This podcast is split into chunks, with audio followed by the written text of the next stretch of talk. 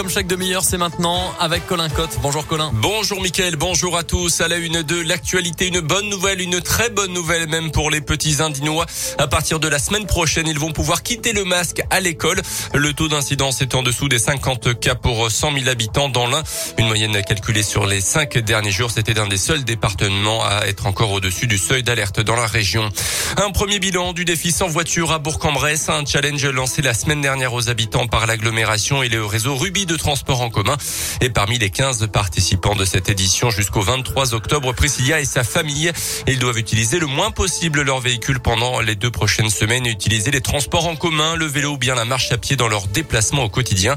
Nous avions interrogé Priscilla au début de l'aventure la semaine dernière et elle prévoyait d'emprunter le bus pour les trajets à l'école avec les enfants et le vélo pour aller travailler. Alors à mi-parcours, elle dresse plutôt un bilan assez contrasté. On l'écoute. D'une part, euh, ce qu'on a beaucoup apprécié, c'est euh, de changer nos habitudes. En fait, hein. ça a créé vraiment une, autre dynamique euh, au sein de la famille. Le fait justement de ne pas prendre le véhicule, et eh ben, ça nous permet de voir euh, d'autres choses, la ville, l'ambiance.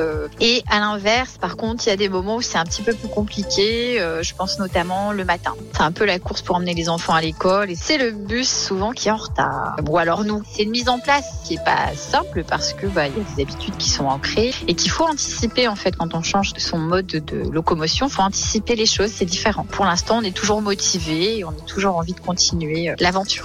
Rendez-vous la semaine prochaine pour le bilan euh, final de ce défi sans voiture à Bourg-en-Bresse.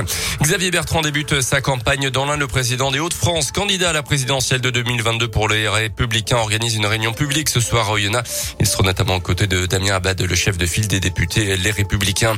Et puis le retour d'une fête grandiose. Grégory Doucet, le maire de Lyon, a donné un avant-goût de la fête des Lumières 2021 dans le Progrès ce matin. Elle va retrouver son format habituel après l'annulation l'an passé et s'étendant en dehors du strict centre-ville de, de Lyon. Le maire promet également une programmation adaptée aux enfants.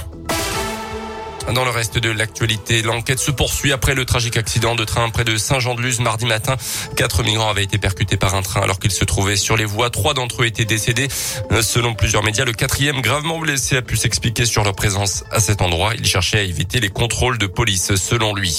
Elle avait fait tomber une partie des coureurs du Tour de France à cause de sa pancarte. Une jeune femme d'une trentaine d'années est jugée aujourd'hui en Bretagne pour une bêtise au fort retentissement médiatique. On s'en souvient. Elle encourt jusqu'à 15 000 euros d'amende et une peine d'un an de prison. À noter justement en parlant de la grande boucle que le parcours de l'édition 2022 sera dévoilé tout à l'heure en fin de matinée à Paris. Radio Scoop sera d'ailleurs présent sur place pour vous faire vivre cela sur radioscoop.com avec un passage à Saint-Etienne prévu aux alentours du 14-15 juillet. Autre certitude, le grand départ du Danemark de Copenhague, ça sera le 1er juillet. Arrivé sur les Champs-Élysées trois semaines plus tard, autre particularité cette année, le retour du Tour de France féminin. Et puis on fout des soucis en équipe de France pour les frères Hernandez notamment après Adrien Rabiot. C'est au tour de Théo Hernandez d'être testé positif au Covid. Euh, son frère, lui, Lucas, pourrait bien passer par la case prison en Espagne. La justice madrilène a ordonné son incarcération dans le cadre d'une enquête pour violence conjugale lorsqu'il jouait à Madrid. Il a rendez-vous la semaine prochaine en Espagne, mais a déjà fait appel de la décision. Merci beaucoup, Colin.